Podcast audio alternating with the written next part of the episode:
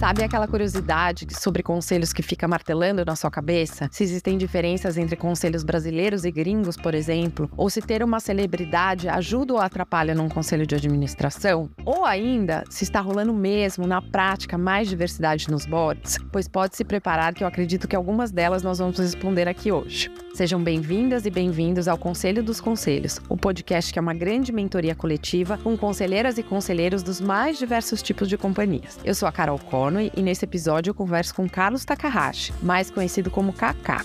Kaká é chairman do BlackRock no Brasil, a maior gestora de investimentos do mundo e uma das pioneiras a reforçar para os CEOs a importância de olhar para meio ambiente, pessoas e governança. Também não é por menos. Há anos, Kaká é uma referência quando o assunto é diversidade e sustentabilidade. E sobre governança, então, nem se fala. Ele já fez parte de uma série de boards e com certeza tem muita história para contar.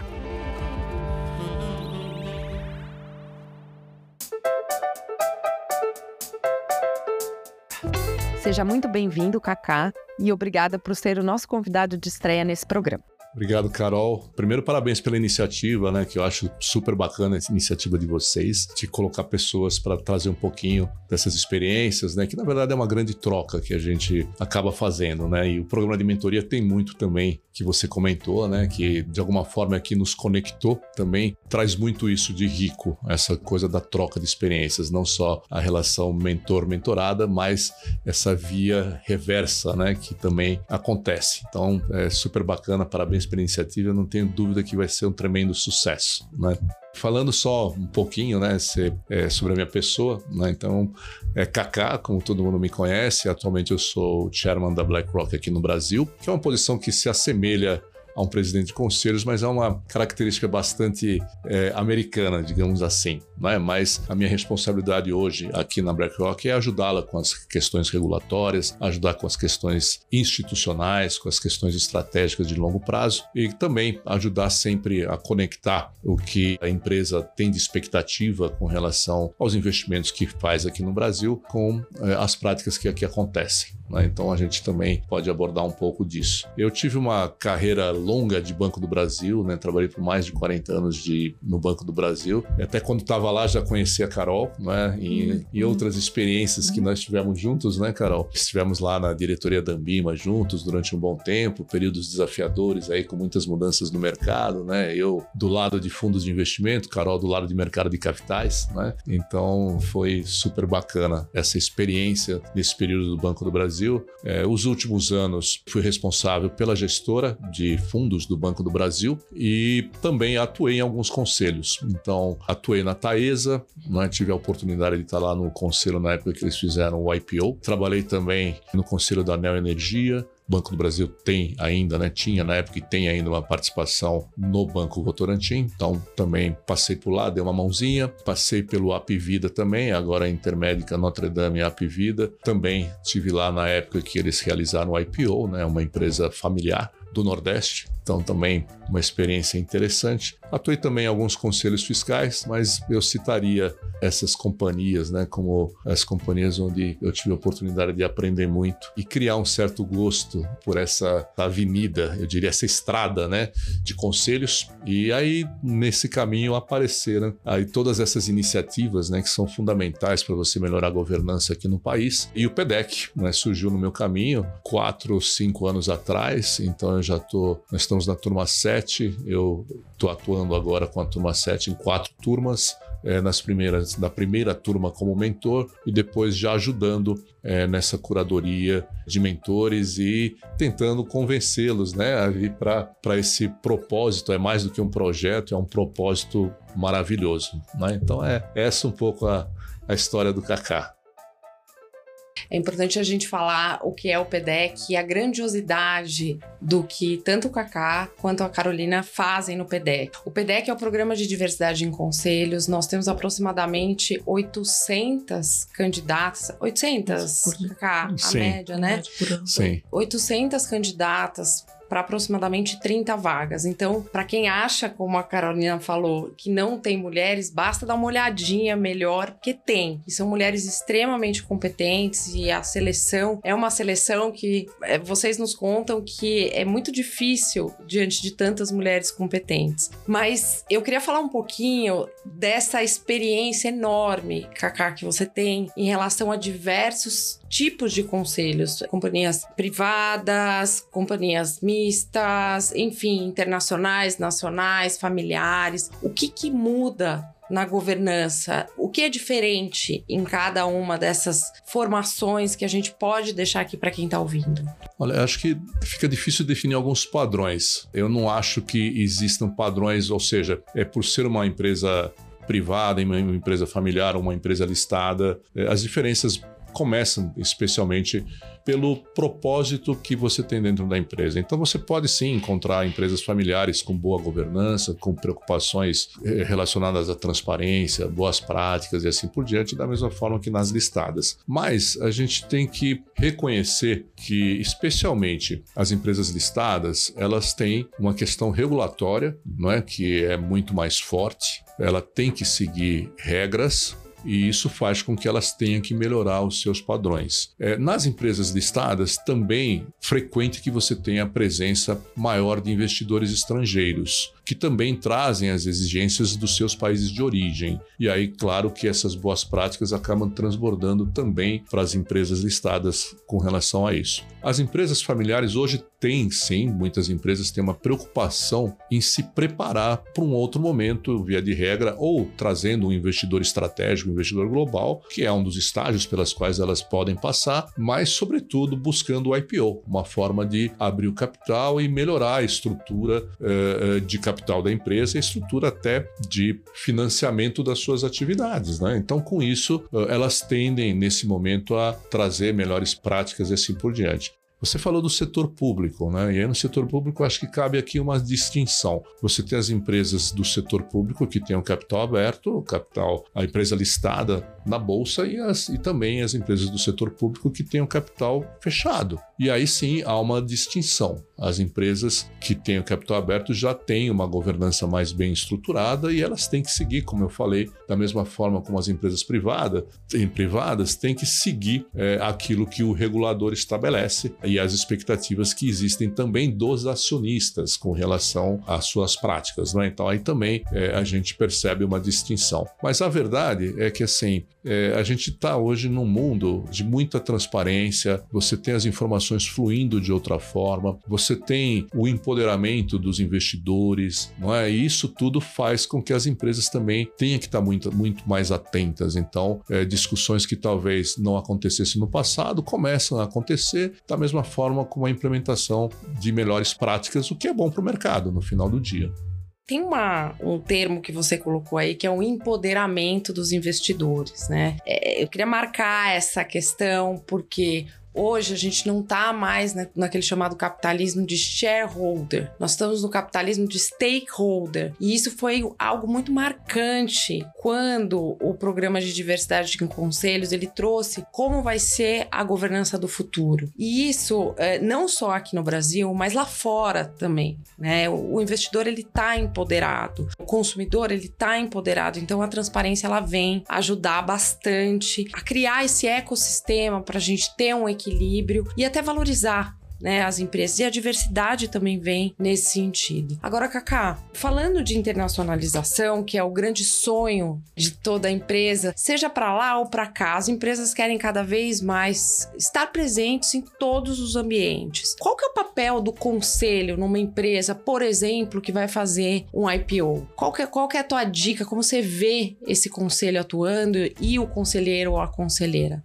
Bom, a primeira dica, antes de falar do conselheiro, da conselheira, é falar do conselho. Então, eu acho que as empresas que têm esse, esse objetivo de se tornarem globais, mesmo não globais, mas se tornarem empresas reconhecidas como empresas que usam boas práticas, assim por diante, a primeira preocupação que tem que ter é a de um conselho independente. Então é, é um ponto fundamental, não é? Que você tenha realmente membros independentes no conselho e que esses membros também tragam experiências diversificadas. Então, todos nós sabemos de que forma muitos conselhos se formaram. É, você tem algumas gerações com algumas tendências, né? Então, é, executivos, claro, não é bastante presente, é natural, porque a passagem por executivos também implica em, em, experiências importantes, claro, são pessoas que sempre foram tomadoras de decisões estratégicas relevantes dentro das companhias, então é legítimo. Mas às vezes você tem a concentração de algumas atividades que foram exercidas e formação acadêmica até.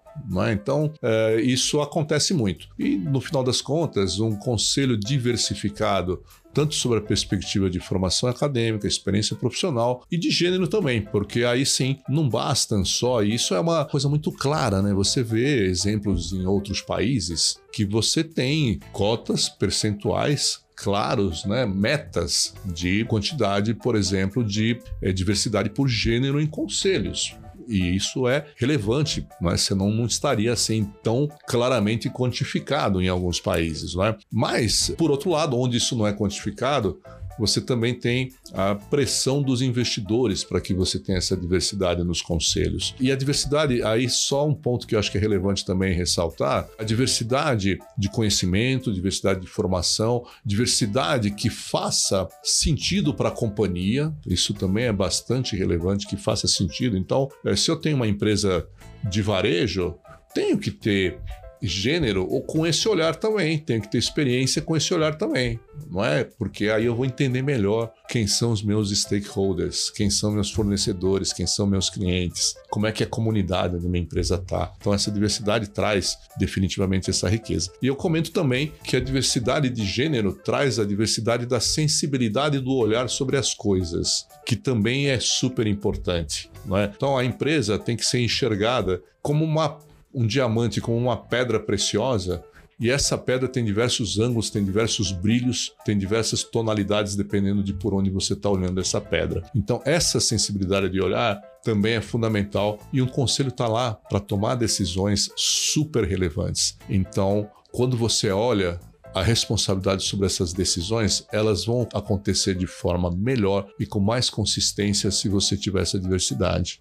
Eu tô te ouvindo falar e tô imaginando o conselho como um corpo, né? Um corpo, uma metáfora de um corpo humano com o corpo da companhia. Você tem que ter médicos especialistas em olhos, em ouvidos, no coração, gente que escreve com a mão direita, gente que escreve com a mão esquerda, vai ter uma facilidade de uma forma, da outra forma, nos pés. Então é isso, né? Tudo isso vai agregar bastante conhecimento. Você ter só um médico especialista nenhuma determinada especialidade pode fazer com que as outras partes não fiquem. E o generalista, claro, né? Que também é, pensando aqui, me lembra a figura do, do secretário ou da secretária de governança, que é o governance officer, né? Que ajuda bastante também nessa missão.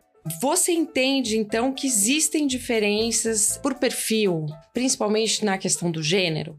Existem sim, né? é, isso é inegável e vai muito pelo, por esse lado do olhar sobre as coisas, né? Então é você ter o mesmo conhecimento e ter a capacidade de ter um olhar diferente e também não só o olhar, claro, mas a capacidade de decidir, né? de avaliar, de orientar, de sugerir. Então, tudo isso acontece de forma diferente e é natural que aconteça de forma diferente, né? Então, graças a Deus, né, nós temos essas é. diferenças todas, a gente tem essa uhum. diversidade toda, uhum. que é, é a grande riqueza disso tudo, né? Uhum. Então, com certeza, o gênero tem uma influência muito grande, uma riqueza muito grande, sem uhum. dúvida nenhuma. E falando nessa questão de diversidade em geral, a gente tem visto alguns conselhos que optam por colocar celebridades, sejam celebridades dos nomes muito famosos no mundo executivo, sejam celebridades raiz, né? Aquelas que aparecem na TV, agora nas redes sociais. Eu vi que nos Estados Unidos tem, por exemplo, a Oprah Winfrey lá no conselho do Weight Watchers, que tem a Gisele Bündchen no conselho da Ambipar, já teve Ernita no Nubank, tem o Leonardo DiCaprio DiCaprio, enfim, sobre o tema celebridades em conselhos. O que, que você tem visto na prática? Isso funciona? O que, que é bom e o que, que é ruim?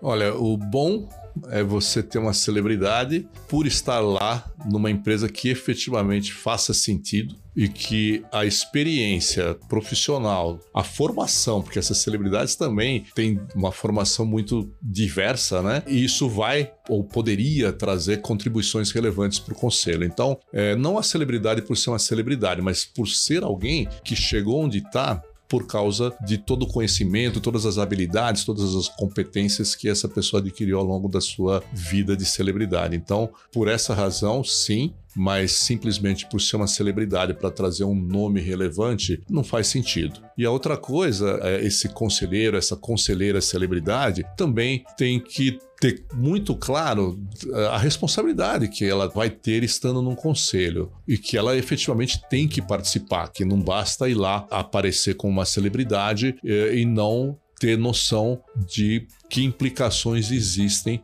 por fazer parte de um conselho e ela tem que se preparar também para atuar no conselho. Então, a experiência dela é a que vai ser mais relevante, é a razão, digamos assim, é a razão pela, por ela ter um assento no conselho, mas essa celebridade obviamente, tem que participar de todas as, tá, todas as decisões, porque é um conselho, não é um organismo onde você toma uma decisão individual, uma decisão colegiada. E para isso você tem que conhecer os temas de outras áreas da companhia. Então, se o conselho entender, os acionistas entenderem que todas essas questões serão entregues pelo conselheiro celebridade, pela conselheira celebridade, e se essa celebridade está aportando o ativo que ela mais tem de valor, de mais valioso, que é o seu conhecimento sobre um tema, por exemplo, sobre cinema, sobre mídia, sobre enfim, o que quer que seja, se está lá para aportar esse conhecimento e esse conhecimento vai efetivamente agregar valor para a companhia no longo prazo, essa celebridade vai ser muito bem-vinda no conselho.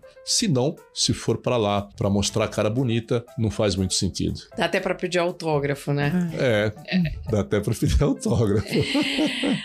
Falando um pouco de celebridades, conselhos internacionais, conselhos gringos aí, você que tem essa visão bastante global dos conselhos. Conta pra gente, Kaká, o que que você acha que tem lá fora que pode melhorar aqui? O que que você tem visto de tendências? Enfim, que tipo de experiência a gente pode trazer para a governança no Brasil? Olha, eu vou trazer bem a perspectiva dos investidores, né? Então, uhum. é, você falou do empoderamento, né? Você citou mais de uma vez a questão do empoderamento. Eu acho que é, hoje está muito claro o poder que os investidores têm nas companhias que eles investem e os investidores têm exercido essa influência para melhorar as práticas dos conselhos. Né? É, e essas práticas muitas vezes também resultam em melhorias no campo regulatório. É, mas o que algumas coisas que eu acho que vale citar aqui é primeiro a clareza da responsabilidade do conselho nas questões estratégicas de longo prazo. Obviamente, o, o conselheiro tem uma responsabilidade de estar olhando o dia a dia, de estar cobrando dos executivos, mas aí é um papel muito mais de fazer com que o executivo, o corpo executivo da companhia, execute bem as estratégias para obter os resultados, e esses resultados vêm no curto prazo, mas para alcançar um horizonte de longo prazo. Ele, de alguma forma, é, ele é visto, os conselheiros são vistos, os conselhos são vistos como guardiães das estratégias de longo prazo da companhia, uh, os guardiães da longevidade, da perenidade da companhia. Então, acho que esse é o primeiro ponto. A outra questão está muito relacionada à transparência. Hoje há uma exigência muito grande de transparência e o conselho também tem que cuidar disso. Não basta simplesmente eh, olhar os números e saber se eles estão adequados ou não, mas como é que isso está sendo divulgado? Como é que isso está sendo levado ao mercado? Então, transparência é outro aspecto fundamental. Diversidade. Esse é um tema muito relevante, não é? A hora que você olha os mercados ali do hemisfério norte, diversidade é um tema essencial. É diversidade nos conselhos, é diversidade no corpo de executivos e é diversidade na companhia também, né? Então, é, o tema diversidade, equidade, inclusão é para valer mesmo. Então, é outro ponto fundamental. E um tema que hoje vem também, que está muito vinculado às responsabilidades do conselho, de um conselheiro, o envolvimento de um conselho com a companhia é questão de overboarding, ou seja, do acúmulo excessivo de conselhos, de tal forma que você não consiga efetivamente exercer o papel que é esperado de um conselheiro. Então eu citaria esse conjunto de temas aí como os grandes temas que os investidores globais têm olhado. Você citou a questão da diversidade e a gente sabe que o BlackRock vem cobrando das companhias investidas ESG, né, o ASG, além da diversidade, as práticas ambientais e sociais, além da governança. Eu sempre falo que o G ele vem por último na sigla, mas ele vem primeiro. Com o G a gente consegue implementar as outras práticas. Kaká, conta pra gente como que a gente cobra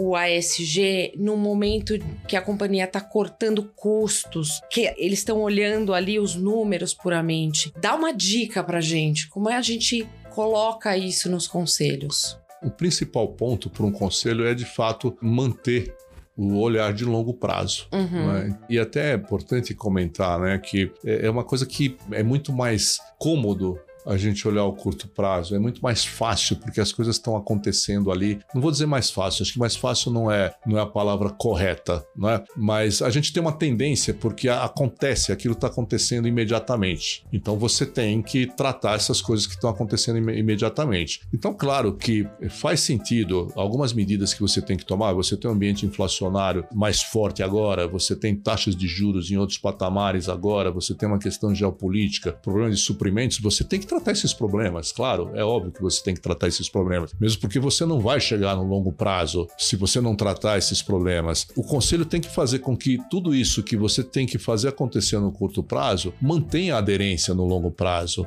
Esse é o ponto. Você tem que ter um planejamento estratégico de longo prazo, você tem que enxergar a empresa daqui 5, 10, 20, 30 mil anos que seja. Você tem que olhar esse longo prazo e manter essa estratégia em execução mas você tem que ter ao mesmo tempo a capacidade de solucionar os percalços de curto prazo. Então, a tua estrada está ali. Você falou: olha, nessa estrada eu preciso chegar aqui. Se cair uma árvore, você precisa tirar a árvore do caminho. Se cair pedra, tiver um desmoronamento, você precisa tirar essas pedras do caminho. Se aparecer um boi lá caminhando, você precisa tirar o boi. E assim você segue a tua jornada, mas não, você não vai sair da estrada. Você vai seguir arrumando a sua estrada para chegar no destino que você quer chegar. É um pouco dessa maneira que o conselho tem que atuar. Por isso que o conselho é tão estratégico, porque é muito fácil no dia a dia a companhia tentando, o corpo executivo tentando endereçar pontos ali de curto prazo se perder ali porque tá voltando todas as tuas atenções para o curto prazo. E o conselho é realmente, e aqui eu vou reforçar o que eu tô aprendendo com você, que é o conselho é estratégia. É o conselho que vai cuidar da estratégia, vai complementar o dia a dia que a gente tem nas companhias em relação ao management, né? Eu aprendi lá no PEDEC também, o corpo executivo, o management.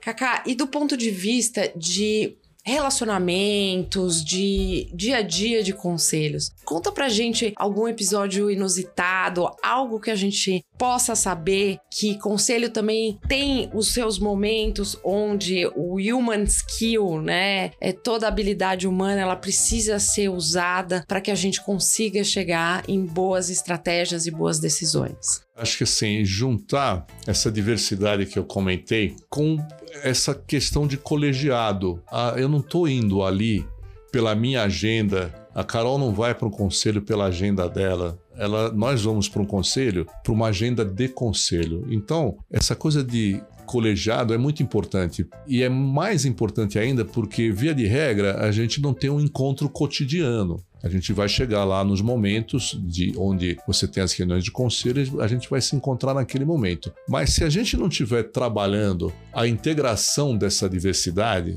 é aquela coisa, é trazer os temperos mais diversos para construir a mesma receita. Não é? Só que aqueles temperos não estão ali na bancada.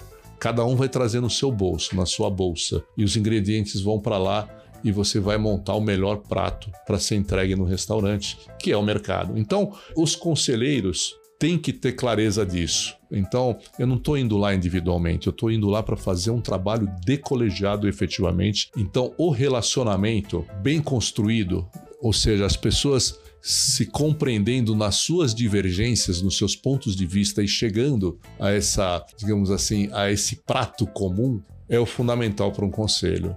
Realmente. E uma dica que você deu lá, e a Carol também, e muitas vezes a gente ouviu é saiba ouvir. Primeiro você ouve o que vem, primeiro você entende o que vem, que aqui na tua metáfora eu diria prove de outros sabores, não só do seu, da sua receita caseira. Esses outros sabores podem fazer com que o prato ganhe cores e sabores muito, muito interessantes. É, esse é um ponto super bacana que você abordou, Carol. De fato, saber se colocar do lado da outra pessoa, essa empatia, né, é fundamental é, para um conselho também, com certeza. E é por isso também que surgiu o Conselho dos Conselhos, porque a gente precisa reverberar tudo isso que acontece dentro das salas de conselhos e das mentorias e ouvir nada mais importante do que ouvir. Então, que muitas pessoas ouçam esse podcast. Já caminhando aqui pro final, não gostaria de te deixar sair sem lançar a série Te Dou um Conselho. Então, Kaká, do ponto de vista de human skills, soft skills e outros conhecimentos que não são tão óbvios, dá pra gente dicas de livros, filmes? O que, que a gente pode fazer nessa construção dessa grande receita que vai além também da sala do conselho, ali do balanço, dos relatórios, para que a gente se prepare? Olha, eu acho que primeiro você acabou de falar também, né? É sobre como um conselho deve atuar, que é essa coisa de experimentar diversos temperos, não só o seu, diversos sabores, não só o seu. Eu acho que isso diz respeito ao conhecimento também, lá como você se preparar, que experiências que você pode ter. Vou falar um pouco sobre três dicas, vamos dizer assim, né? Uma de uma série que eu tô assistindo que eu acho bem bacana, que chama Explorations. Acho que, se eu não me engano, tá na Apple, não é? Que é muito interessante, que trata exatamente desse dos impactos das mudanças climáticas no planeta planeta e na sociedade, ele faz como as coisas acontecendo no espaço de 33 anos, entre, se eu não me engano, 2046 e 2070, né? então pegando alguns períodos e o que está acontecendo no mundo em função das mudanças climáticas, como é que isso está refletindo na sociedade. Bem legal essa série, bem, bem atual, né, que está bem dentro dessa discussão que a gente está participando. Tem um outro livro que foi recomendado por um amigo muito querido, que chama Prisioneiros da Geografia. E para mim foi o livro que melhor explicou todos esses conflitos geopolíticos que a gente está tendo, quais as razões e o quanto a geografia e a história desses países é, conversam com tudo que está acontecendo no presente. Então é uma leitura que vale a pena. E um outro, um, um livro um pouco mais antigo, é do Dostoiévski, chama O Idiota. Esse livro é de 1868. Também foi recomendado por uma amiga muito especial, muito querida, e trata né, de um momento na Rússia, né, onde você tinha muita corrupção, você tinha muita ganância, você tinha lá um príncipe muito puro, é, muito genuíno, né? Então trata desses conflitos todos, né? É, e o príncipe é o idiota, né? Então é, me chamou muito a atenção. Esse eu comecei a ler agora. Espero que eu consiga terminar em breve, né? Porque é um livro que tem me instigado bastante, né? Então fica aí as três dicas, mas tem inúmeras coisas. Mas o que eu diria assim, leia desde um livro um pouco mais técnico, talvez, como O Prisioneiro da Geografia, leia um livro como Idiota, leia um bom poema. Então, sempre mantenha a sua cabeça aberta para tudo que você puder absorver, porque ela vai trazer um, um equilíbrio legal. E isso vale para as experiências também. Vá lá, veja, veja deserto, conheça praias, conheça lagos, conheça montanhas, enfim, tenha experiências múltiplas, né? Que a vida e o mundo é um mar repleto de experiências. Então absorva o que ela tem de melhor. Maravilhosa. E do ponto de vista de experiência técnica, o que, que não pode faltar para entrar num conselho? Eu não vou citar uma experiência ou, um, ou, alguma coisa em específico. Eu diria assim: faça uma avaliação sua como profissional. Você teve uma vida de executiva, agora você está indo para uma vida de conselheira. Uh, compreenda as responsabilidades, compreenda as novas atribuições que você vai ter e reflita sobre os gaps, sobre o que, que você precisa preencher para desenvolver melhor o trabalho. Então, pela experiência de cada uma, você pode ter necessidade um pouco maior de um tipo de conhecimento, necessidade maior de outro tipo de conhecimento, mas o principal ponto é você ter essa, refazer essa reflexão, conte com a ajuda das pessoas que você conhece, que estão perto de você, conte com o mentor, né? Quando você estiver aí no programa de mentoria, sentada com o mentor, para te ajudar a enxergar esses gaps, né? Porque o seu gap não é o mesmo que o meu, não é o mesmo da Carol e assim por diante. Acho que então o primeiro ponto é esse, né? É enxergar esse gap e aí foco em onde você tem que fazer a melhoria. E é isso, a melhoria é um processo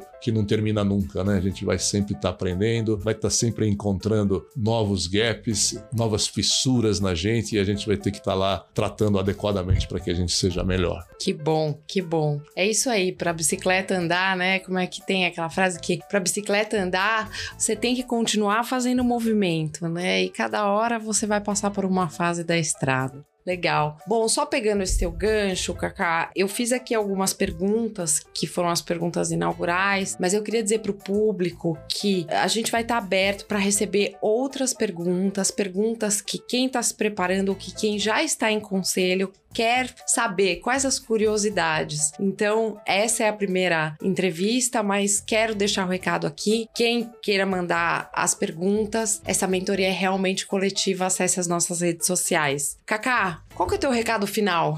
Quando a gente está aí é, lutando por um propósito, a gente sempre tem que manter um alto grau de persistência, disciplina e consistência. Né? Eu gosto muito hoje da. Hoje não, né? Sempre gostei, mas eu ouvi algumas pessoas voltando a falar em consistência. Eu falei, puxa vida, como consistência é importante, porque é a consistência que reforça suas crenças, é a, é, é a consistência que reforça as suas práticas e, portanto, é, é a consistência que te traz credibilidade. Então, eu diria que a gente tem que lutar por isso. A gente está aqui é, não é um processo, não é nada disso, é muito mais do que isso. É também, mas é muito mais do que isso, é propósito. Então, de fato, a gente tem que ser perseverante, tem que ser disciplinado e tem que ter muita consistência. Que maravilhoso esse conselho. Inclusive, o Kaká já tinha me indicado um livro que chama Estrada para o Caráter. Ou te ouvindo falar, eu lembrei justamente desse livro. Esse livro, inclusive, tem me inspirado a fazer muitas vezes escolhas que podem não ser as mais simpáticas para o grupo, mas é aquela consistência, é o que a gente acredita e a gente tem que saber colocar e ouvir, mas também ser ouvido, colocar o seu ponto de vista.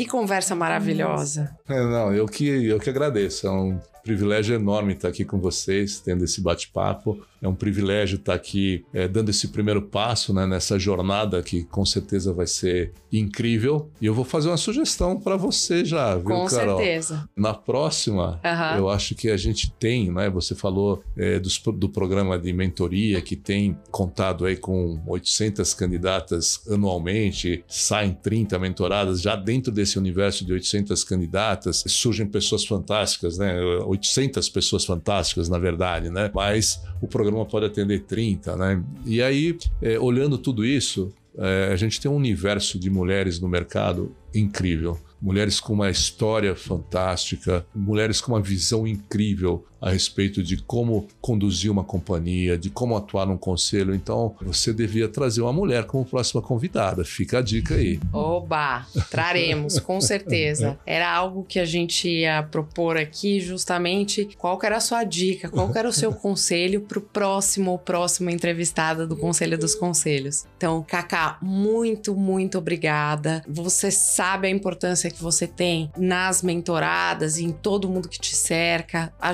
generosidade em dividir seu conhecimento e, e apoiar as iniciativas. Quero te agradecer muito. E para você que nos ouviu até agora, muito obrigado pela audiência. Não se esqueça de nos seguir nas redes sociais e mandar suas perguntas para que a gente possa fazer aqui para a próxima entrevistada do Conselho dos Conselhos. Muito obrigada. Beijo, pessoal.